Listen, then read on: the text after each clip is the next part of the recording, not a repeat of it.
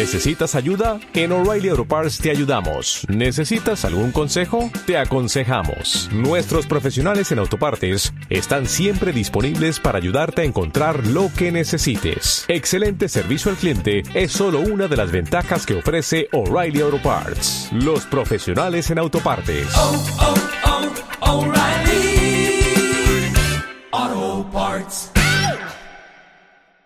Gerardo, te, te saludamos aquí en Radio Mitre, Esteban Edul, eh, Daniel Casioli, Fabián Godoy, Gabriel Anelo te saluda y en un ratito se va a sumar este eh, alguien que creo que conocés que se llama Fernando Pacini. Pero primero te saludamos nosotros. ¿Cómo estás, Gerardo? Gracias por atendernos esta hora. ¿Cómo va?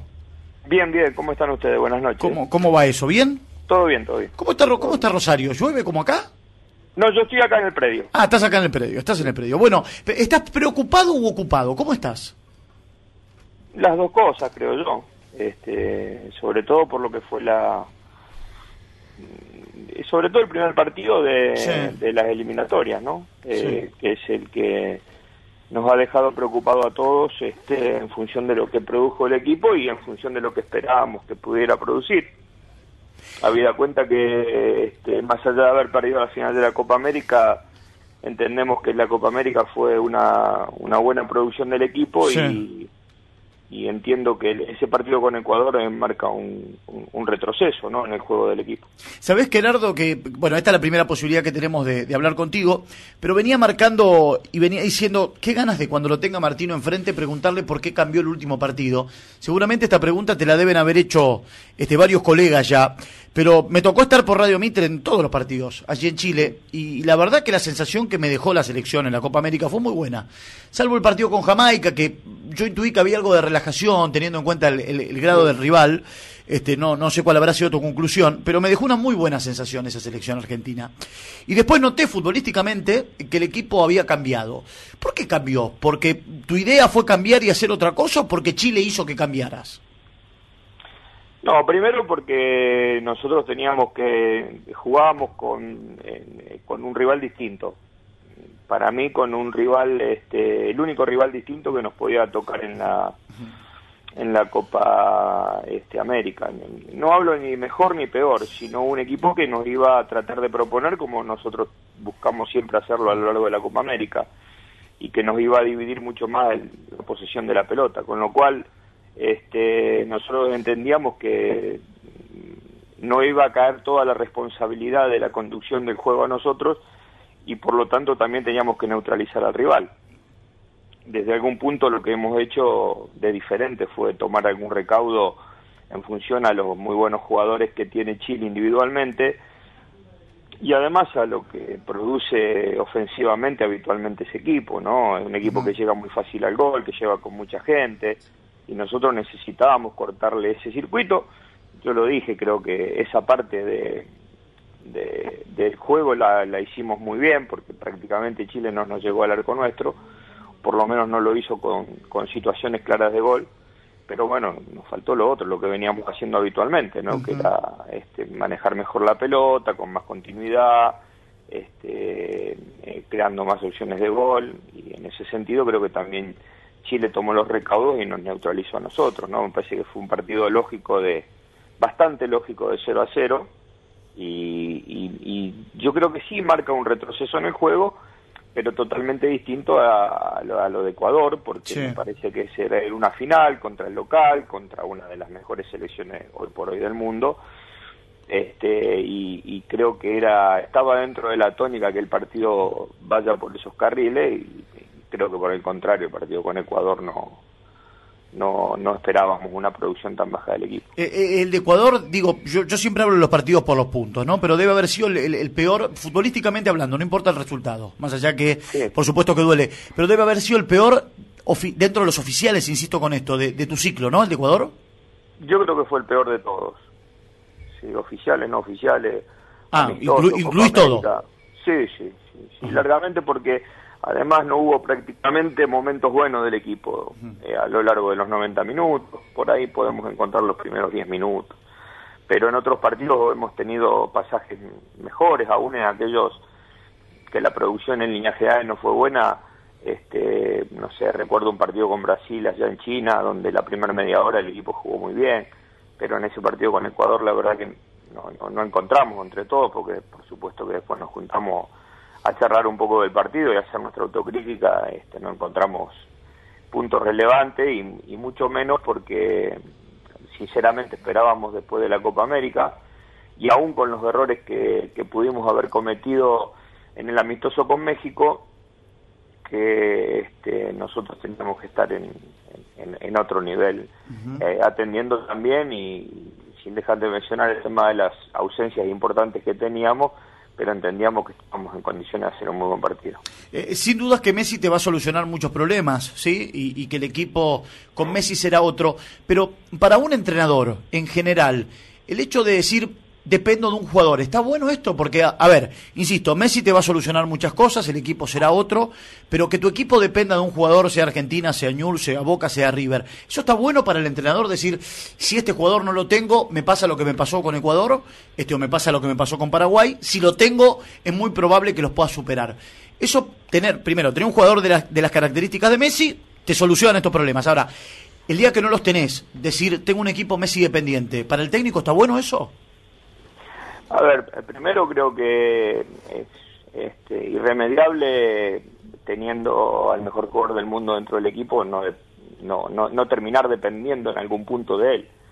Eh, que esto suceda no, no es bueno para el equipo porque en definitiva nosotros siempre hablamos de que él sea nuestro jugador desequilibrante, pero dándole las facilidades este, como para que él pueda hacer lo que habitualmente hace, porque si no terminamos en que si el equipo no, no hace un juego acorde para que la individualidad, en este caso para que Leo se destaque, este, después cuando la cuando el resultado es magro siempre terminan eh, terminamos cayéndole justamente a ese futbolista y en realidad lo que nosotros tenemos que producir es condiciones ideales para que se destaque. Nosotros teníamos experiencia de este, de partidos donde él no había jugado y donde el equipo había rendido bien. La realidad es que este, hay un partido con, con, Ecuador en Estados Unidos, donde él no pudo jugar. Este, hay un segundo tiempo contra Portugal, donde él después en el, en entretiempo tuvo que salir. Y este, en realidad yo tampoco encuentro que, más allá de que es una ausencia muy importante, este, tampoco encuentro que sea un justificativo para nosotros que la ausencia de él nos haya hecho producir esa actuación. Eh, Gerardo, recién hablabas de los jugadores y de los complementos. Eh, eh, a veces se lo pregunté al Vasco Robarrena y, relacionado un poco con Boca, y esto te lo tengo que preguntar a vos respecto a, creo que tenés un jugador fenomenal, y de hecho lo debes considerar así porque lo tenés dentro del plantel, que es Pastore, y por momentos debo sostener que Pastore me parece que es tu primer cambio rápido y fácil, siempre sale Pastore, y también lo que quiero manifestarte y preguntarte es, ¿Estás pensando en que alguien, cuando no está Messi, lo acompañe a Pastore teniendo en cuenta que a veces se le exige a Pastore más de la cuenta, pero pobre Pastore a veces lo veo muy solo eh, en la cancha? ¿Lo notás eso? ¿Lo percibís? ¿Estás evaluando este, acompañarlo de alguna otra manera para que genere más fútbol Pastore y que no tenga la responsabilidad él solo de ser el que maneja a la Argentina cuando no está Messi? Es que en realidad, eh, si nosotros este, nos posicionamos en la idea que tiene el equipo es muy injusto recaer en un solo futbolista la, la, creación del juego. Porque en realidad este, nosotros pretendemos ser un equipo donde prácticamente los 11 futbolistas estén comprometidos a la hora de jugar. Está claro que hay algunos que lo tienen que hacer en mayor medida, pero si uno va al partido a ese partido con Ecuador nosotros teníamos en campo a, por ejemplo, a Ángel, a Di María, a Ángel Correa y a Pastore. O sea que teníamos muchas opciones de, armado de juego. E independientemente que también este, el armado de juego viene de posiciones defensivas, o sea, este, yo creo que la responsabilidad de la creación en, esta forma de jugar este, me parece que recae sobre el equipo. Eh, Sabés que yo, Gerardo, banco mucho el estilo este de juego y, banco mucho la frase esa de que cuando te exigieron después de Ecuador o cuando te pedía la, prensa, muchos que hablamos de fútbol, este, un, cambio, este, dijiste, pero yo vengo trabajando con este plantel hace un determinado tiempo y lo estoy tratando de acostumbrar a jugar de esta manera. No puedo de un día para el otro decirle, muchachos, bueno, ahora cambiemos porque no se dio un resultado. Y yo estoy totalmente de acuerdo en eso y, valoro la manera de jugar, pero también lo que veo es un cuestionamiento del público, de la gente, que también le da la espalda a la selección argentina, ¿te llama la atención eso a vos? Este, que, la gente no vaya a ver a la selección, que te cuestionen tanto cuando estás tratando de buscarle el funcionamiento a, un equipo que recién hace un año, año y pico que estás trabajando. ¿Te llama la atención? ¿Le da bola? ¿No te preocupa? Eh, eh, ¿Estás en el tema? No, el, punto es que es imposible no, no prestarle atención, eh, en tanto y en cuanto esto es algo que afecta al equipo. Entonces, este, no prestarle atención no se puede. Eh, obviamente que nosotros tenemos que seguir trabajando en lo nuestro. Eh, siempre en función a una idea, eh, difícilmente si nosotros este, todavía nos permitimos tener actuaciones como la de Ecuador, mi lectura es que el plan original no está este, del todo este, reconocido, eh, con lo cual es muy difícil eh, plantearse si en 14 meses todavía no tenemos resuelto en plan A, es muy difícil eh, tener en cuenta un plan B, como a veces se dice, porque significaría que si no tenemos el A, este, el B prácticamente sería algo tirado de los pelos, con lo cual me parece que es mucho más lógico acentuarse en el A para después ir este, buscando las Teniendo otras alternativas. Me parece que es así. Eh, yo también entiendo que hay una forma de jugar este, que a veces se la presenta como este, eh, como una, una, una, una forma que es atacar imprudentemente, dejando espacios y este, ofreciendo este, permeabilidad en las zonas defensivas, cuando en realidad la lectura que hay que hacer en la Copa América, nosotros hemos tenido un equipo que recibió solo tres goles en seis partidos, dos de los cuales fueron este, de afuera del área, uno de los cuales fue una, una pérdida en salida nuestra, eh, con lo cual, y no fuimos un equipo que soportamos muchas situaciones de gol, con lo cual también hay una intención de, de, de defender bien, de hacerlo obviamente principalmente con la posesión de la pelota, pero cuando no la tenemos también defender bien, cosa que no hemos hecho con Ecuador,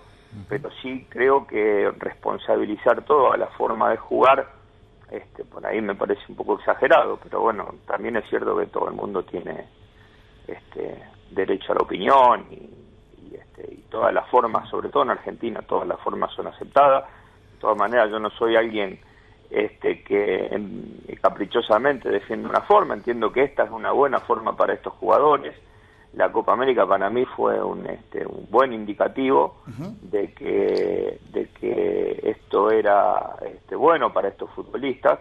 Lamentablemente no la hemos ganado y sí debo reconocer que el daño de la derrota de la final fue este, mucho más grande de lo que yo pensaba.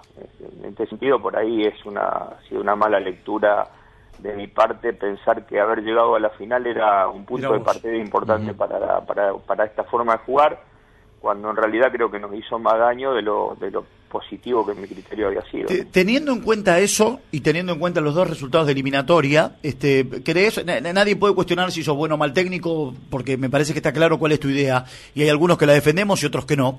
Pero ¿crees este, que, mm, que tenés que dar examen o que tenés que pasar algún tipo de prueba en estos dos partidos? Porque se ha instalado el que si Martino estos dos partidos no le va bien con la selección, en enero quizás no sea más el técnico, lo cual me parece un absurdo. Pero digo, ¿vos te planteás plazos, te lo analizás o, o para vos no hay ningún plazo? Y el plazo definitivo es el Mundial de, de, Rusia. No, yo creo que en este sentido siempre tuve la misma la misma idea, no no no es exclusivamente ahora en la selección. Eh, yo creo que cuando una persona, en línea general, no hablo de un entrenador, es responsable, este, sabe reconocer los momentos, ¿no? Este, no hace falta una derrota, este, eh, está instalado que uno se tiene que ir cuando pierde, a lo mejor se tiene que ir cuando gana desde mi punto de vista, pero este es algo que evidentemente este, yo siempre tengo la expectativa de que el equipo siga evolucionando.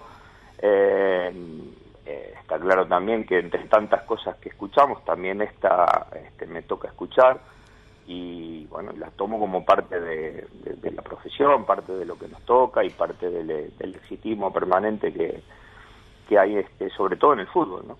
Eh, Gerardo, soy Fabián Godoy, ¿cómo te va? ¿Qué tal, Fabián? Eh, a propósito de esto, me, permite una reflexión para compartirla con vos. Eh, si vos jugases de otra manera, digamos, si vos te plantearas jugar con dos líneas de cuatro, más juntas, y en definitiva este, el equipo tuviera otra manera, me parece que la crítica puede ser más moderada, más allá de que tengas un mal rendimiento, porque con cualquier sistema puedes jugar bien y puedes jugar mal. Yo entiendo que tu forma de jugar permite que haya una crítica mucho más permeable. Cuando las cosas no salen es mucho más fácil atacar porque lo que te está pasando es que tu equipo juega de una determinada manera y probablemente si en el, en, el sentido de, popular de cuanto al resultado de más, si vos jugases este, con, este 4-4-2 más apretado y, más cerca del arquero, probablemente si te pasa algo no te dicen nada, porque en definitiva defendiste y, y podés perder o ganar creo que tu idea permite que haya mucho más críticas que otra idea. Esto es lo que te quiero decir. Sí, es probable. De todas maneras, tampoco creo que sea algo absoluto, ¿no? Porque también vemos distintas formas de jugar. Que ante el, yo creo que lo que permite la crítica es el resultado final. Eh, y lo que no y lo que no no genera críticas es el resultado positivo. Eh, siempre en un gran porcentaje los comentarios siempre circulan alrededor de un resultado. Este, hay poca eh, hay poco poca idea de, cómo alguien del ideal de lo que uno quiere hacer. este, lo que se analiza siempre es este, en función al resultado y nosotros tenemos en claro que en función a lo que queremos jugar cuanto mejores sean los resultados menos críticas vamos a recibir pero nada nos garantiza que jugando de otra manera este, si los resultados no son buenos no seamos este, eh, no seamos criticados.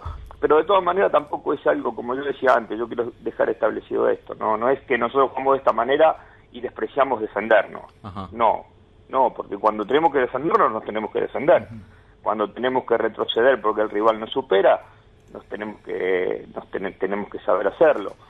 Y es, es tan injusto esto que nosotros pasamos de ser un equipo que nos separamos de nuestra forma en la final de contra Chile este, y nos alejamos para el lado de, de, haber retrocedido en el campo, de haber jugado, no sé, 10 metros, 15 metros, 20 metros atrás, este, al partido con Ecuador donde este, eh, fuimos demasiados arriesgados.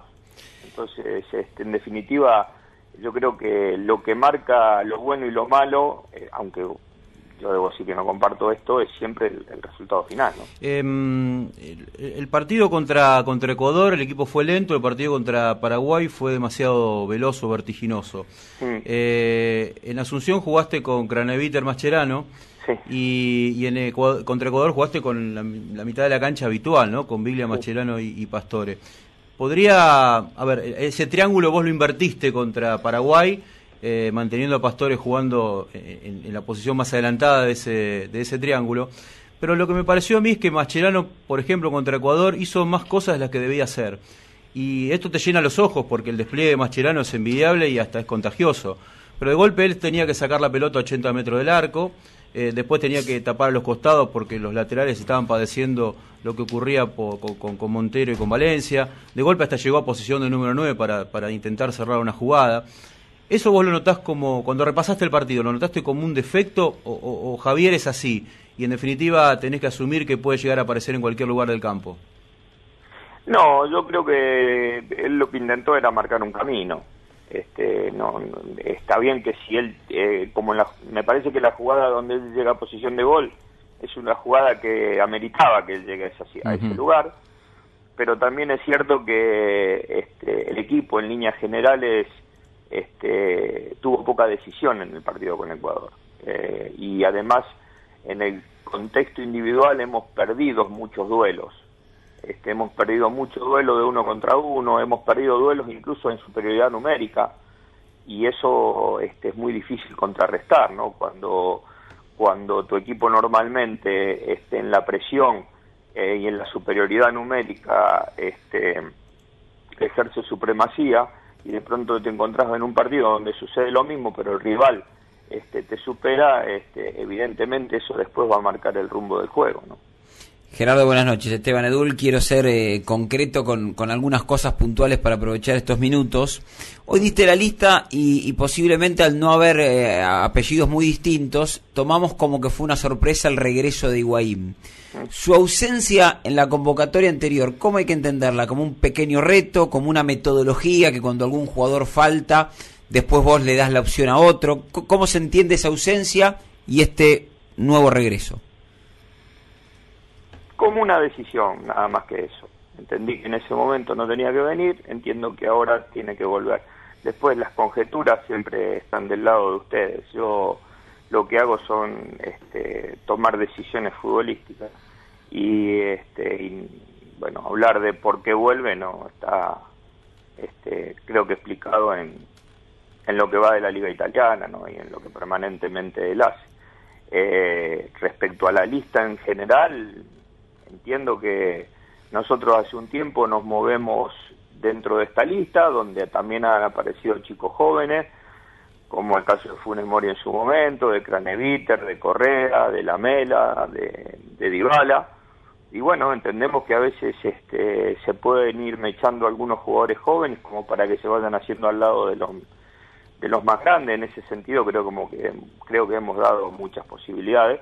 Lo que pasa que también es cierto que aquí, este, cuando uno pierde un partido importante, como, el de Ecuador o como la final de la Copa América, a veces el deseo es que de los 23 futbolistas o de los 25 que se convocan, 20 salgan y vengan 20 nuevos y eso es muy difícil que se pueda producir. Está claro. Y, la primera eh, respuesta tuya acerca de si estabas preocupado o ocupado tenía que ver con tu selección y, yo te la quiero trasladar también a, los juveniles, porque cuando vos asumiste o cuando se, eh, se te llamó y se te convocó, la promesa también tenía que ver con un trabajo sobre la sub-20. Después se clasificó al Mundial, no hubo un buen resultado, tampoco en, las divisiones menores tiene que haber resultados, posiblemente, si no, es una cuestión más de formación, pero hoy se vencen los contratos, se terminaron las competencias, no se consiguieron los objetivos, y te pregunto si también es un tema que te preocupa, que te ocupa, o, si entendés que es el momento de aquella reestructuración de la que se habló, se lleva adelante para el año que viene. Yo creo que es el momento de ocuparnos de la próxima fecha FIFA, de, de eliminatorias eh, entiendo todavía que queda una competencia sub, sub 15, entiendo que hay contratos que están vigentes y también entiendo que es este, muy injusto eh, y muy inoportuno, en el, y hablo por mí, este, dar una opinión ante un resultado negativo. Me parece que es este, muy de ventajero hablar sobre un resultado negativo y este, entendiendo que este, hay que este, planificar mejor eh, todo lo que respecta al tema juveniles, porque no es una cuestión que afecta eh, puntualmente este, hoy mi trabajo, pero sí creo que afecta al fútbol argentino y me parece que eso requiere de parte de todos este, un, un mejor análisis este, tomar este, decisiones concretas de lo que hacia dónde se quiere ir y sobre todo ocuparnos durante todos los días, este, no ocuparnos exclusivamente cuando se da el mal resultado. Eso me resulta muy injusto. Eh, Tata, soy Daniel Casioli, ¿cómo te va? Buenas noches. ¿Qué tal? ¿Cómo estás? Eh, la pregunta es, eh, va a pasar algo infrecuente. en 35 años siempre hubo el mismo presidente, los técnicos empezaron con un, con un presidente terminaron con el mismo. El, futuro posible cambio de presidente o de conducción en la AFA es algo que a vos te preocupa, te tiene sin cuidado, crees que no tiene ningún tipo de influencia directa en, tu trabajo. Bueno, yo tengo que hablar por, por, por, por mí y en realidad no, la verdad que no, no incide absolutamente nada. Nosotros, lo único que estamos abocados es Brasil y Colombia, que son los próximos dos partidos y que son muy difíciles. Las cuestiones este, eh, de elecciones yo la sabía también el año pasado, así que no hay nada, ningún tipo de sorpresa en, en lo que pueda pasar ahora en los primeros días de, de diciembre, creo que son. A ver, creo que Fernando ya lo, tenemos, Fernando, para, para que saludes al técnico de la selección argentina. Fer, ¿estás? Sí, sí, Gaby, buenas noches a todos, buenas noches Gerardo a la distancia. Una, una pregunta en realidad eh, antecedida por una pequeña reflexión, a ver si la compartís. Yo tengo la sensación que eh, cuando uno quiere jugar de esta manera, de la manera que pretende que juegue la selección argentina Martino, eh, eh, se necesita inexorablemente del, compromiso y de la convicción de los futbolistas. Que hay otros modelos de juego donde si el jugador está más o menos de acuerdo no es decisivo, pero para jugar de esta manera hace falta que el entrenador y los futbolistas estén convencidos y compartan ciertos códigos que tienen que ver con la comprensión del juego, con eh, estar muy convencido de que la manera de tomar riesgos incluso es la mejor manera de defender, etcétera, etcétera. ¿Lo compartís esto? Y en todo caso, si crees que ya los jugadores se han hecho propia la idea. Sí, lo, compartir lo comparto totalmente. Este, eh, eh, debo decir que eh, en la Copa América, este, inclusive después de la final, este, pensé que la idea estaba totalmente arraigada.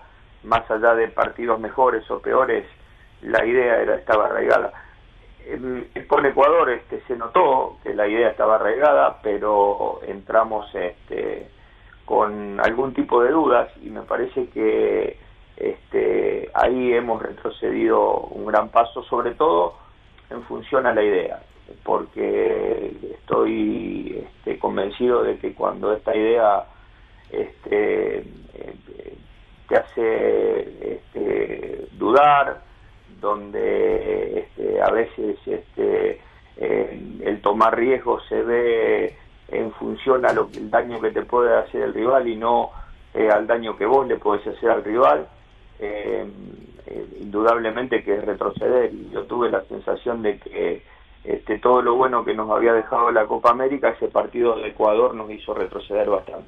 ¿Y cómo se reinstala entonces eso? ¿En dónde hace foco? ¿En el trabajo, los ejercicios, en eh, en el lenguaje.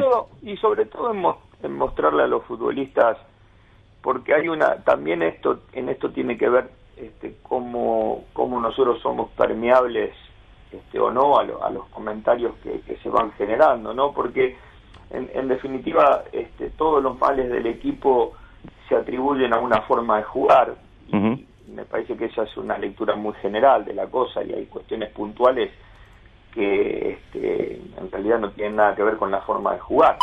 Eh, indudablemente que ante eso, no solamente las ejercitaciones, sino también el hecho de mostrarle a los futbolistas que poco tiene que ver en, muchos de los casos la forma de jugar con los errores cometidos o con, o con las licencias que le, brindamos a los rivales.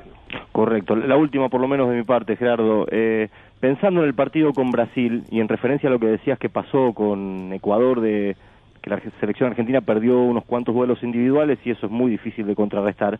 Eh, se supone que Brasil también va a tratar de explotar la virtud de algunos de sus futbolistas en el mano a mano. ¿Es una lectura que estás haciendo y considerando las respuestas colectivas para tratar de neutralizarlas? Sí, porque creo que, a ver, eh, es cierto que Ecuador nos hizo daño con, con los dos extremos, si se quiere. Este, es cierto que Brasil seguramente tendrá a, a William, a Neymar por ese por esos lugares o al chico del Bayern Muni, que son jugadores muy desequilibrantes. Este, también es cierto que nosotros jugamos un partido con Colombia donde los extremos eran Ibargo y Cuadrado y no nos hicieron daño. Entonces, este, las respuestas ante ese tipo de situaciones este, nosotros las tenemos y en definitiva lo que nosotros necesitamos es este, ser sólidos cuando atacamos para permitir que esos jugadores tengan que defender más que estén listos para, para hacernos daños en contragolpe y aprovechar los espacios. Gerardo, quiero eh, consultarte sobre algo que, que vengo escuchando opiniones de algunos técnicos acerca de si la selección tiene que ser una continuidad o si es más bien aprovechar los momentos. Por, por cómo te has manejado, me imagino que tu idea va por, por el tema de la continuidad, pero quiero preguntarte si hay espacio para jugadores que en este momento la están rompiendo. No sé, se me viene a la mente Marco Rubén, seguramente en distintos momentos hubo otros. Si es difícil insertarlos, si hay lugar para, para estos jugadores que en este momento, en el momento de convocar, están bárbaros. No, en realidad, este, yo creo que el, nivel, por ejemplo, de Marcos Rubén es este, un nivel para ser considerado en selección, no tengo duda. Lo que yo me pregunto es qué, qué, qué han hecho tan mal eh, Agüero y Guaín para no ser considerados, pero no en este último año, en los últimos seis o siete años. Eh, porque basta revisar el legajo de ellos para ver que ellos no han dado no, no han dado ni una semana de licencia para que alguien pueda este, decir que no están en condiciones de ser citados en la selección. Por lo menos yo no creo que baste errar un penal para sacar un jugador de la selección. Creo que eh, los jugadores están en la selección por lo que representan como futbolistas, pero también por una continuidad de rendimiento cuando uno sistemáticamente en los últimos cinco años tiene a los goleadores del Atlético de Madrid o del Manchester City o el goleador de, del Real Madrid y, del Napoli, y yo creo que solamente acá se puede discutir este, la presencia de, ellos dos. Y digo de ellos dos porque en definitiva tampoco podemos hacer una convocatoria de 24 o 25 futbolistas teniendo cinco números nueve, ¿no? Gerardo, abusando de tu movilidad, de tu tiempo, que ya estamos pasados, pero quiero hacerte las últimas dos antes de, despedirnos este, y de despedirte y agradecerte por, por esta hora 033, que tiene que ver con Tevez. ¿sí? Eh, creo que ningún técnico de la selección pudo exprimir a Tevez de la manera que Tevez juega en sus equipos. Eh, no, no estamos viendo al Tevez de Boca, por ejemplo, en la selección, y no vimos el Tevez de la Juventus en la selección, porque tampoco fue este, convocado, pero es muy difícil que el Tevez que juega en sus equipos eh, pueda rendir de la misma manera en la selección. Quizás también le pasa esto a Messi, pero puntualmente te lo pregunto por Tevez. Y segundo, después de esta dicotomía que se ha dado respecto a la posición de Tevez, vos utilizarlo en una posición y Tevez diciendo que se siente cómodo en otra, la pregunta es muy concreta. ¿El técnico se debe adaptar a los jugadores o los jugadores se deben adaptar al técnico en esta etapa de selección? Mira, en realidad lo que creo es que mm, tampoco difiere mucho el, el, lugar donde él juega en Boca con lo que nosotros le pedimos, aún partiendo en la posición de número 9. Primero debo decir que Tevez el día que tenga que jugar atrás del 9 porque el partido se presenta como para hacerlo, lo va a hacer. Y yo tengo claro que hoy por hoy él está este, mucho más acostumbrado a jugar en ese lugar. Después insisto con algo que repetí varias veces, para, para mí las mejores apariciones en cada uno de los partidos que Tevez juega en Boca los hace cerca del área, casi en posición de nueve o llegando a posición de nueve. Eh, y nosotros, partiendo de la posición de nueve, le damos total libertad para que él eh, retroceda y salga a jugar a la posición de media punta, si se quiere, de una forma más sorpresiva, porque él desciende a espalda de los volantes y no tiene que ganar espaldas desde, desde el campo nuestro hacia las espaldas de los volantes, con lo cual no creo que este, este tema de la posición sea tan tan tan trascendente porque él es un jugador inteligente como fue en el segundo tiempo contra Ecuador y cuando nosotros le decíamos que descienda del lado opuesto donde nosotros jugamos encontró tres o cuatro pelotas este, muy muy buenas detrás de, los volantes rivales y el otro día contra Paraguay descendió del centro hacia la izquierda y encontró a la vez profundo este, también dos o tres veces en el primer tiempo, eh, incluso este, haciéndose pastor en este caso centro delantero. Me parece que nosotros lo que propiciamos mucho es este tema de, que los jugadores tengan, que se muevan, que se sientan libres, que el 9 pueda retroceder, que el 10 pueda profundizar, que los wins puedan cambiar de, de punta, no, no es algo que tenga que ser estático, porque en definitiva para poder conservar la pelota como nosotros queremos, el desorden ofensivo nos hace bien, no nos hace mal siempre que nosotros tengamos todas las posiciones cubiertas. Eh, por lo que me decís, trato de sacar una mm, conclusión por ahí muy rápida, que frente a Brasil podemos llegar a ver a Pastore, a Tevez un poquito más este cerca de Pastore y adelante Higuaín. Digo, ¿no, ¿no es una locura a, colación de lo que venís diciendo, Gerardo? No, yo, la verdad es que yo, cuando se trata de jugadores que juegan también al fútbol, yo descarto muy pocas cosas. Es decir, a lo mejor, este, cuando yo parecí muy contundente, cuando dije eh, en el esquema habitual nuestro, Carlos es 9, y evidentemente las veces que nosotros juguemos con el esquema como jugamos casi toda la Copa América, él tiene que entrar en esa posición.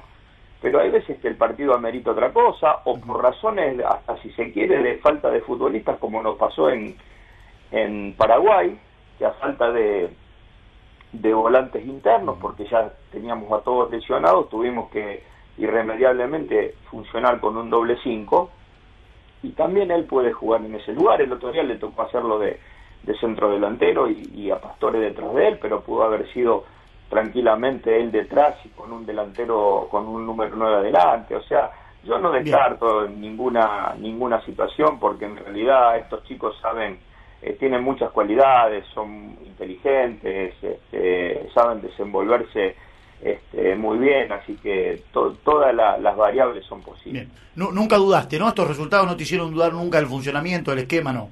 Nunca estuviste en dudas.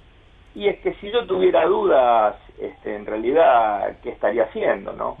este, después de, 15 meses, es decir, alguien puede tener duda cuando junta, no sé, cuatro, cinco, seis partidos este, sin la cosa que funcione, pero es difícil cuando, no sé, creo que vos mismo me lo dijiste al inicio de la nota, cuando uno ve hace tres meses el funcionamiento del equipo en, en la Copa América, es muy difícil pensar que ahora hay que replantearse todo. Inclusive yo tampoco tendría cara para replantearme todo después de todo el, el hincapié que le hice a estos jugadores para, para poder lograr un funcionamiento de esta manera.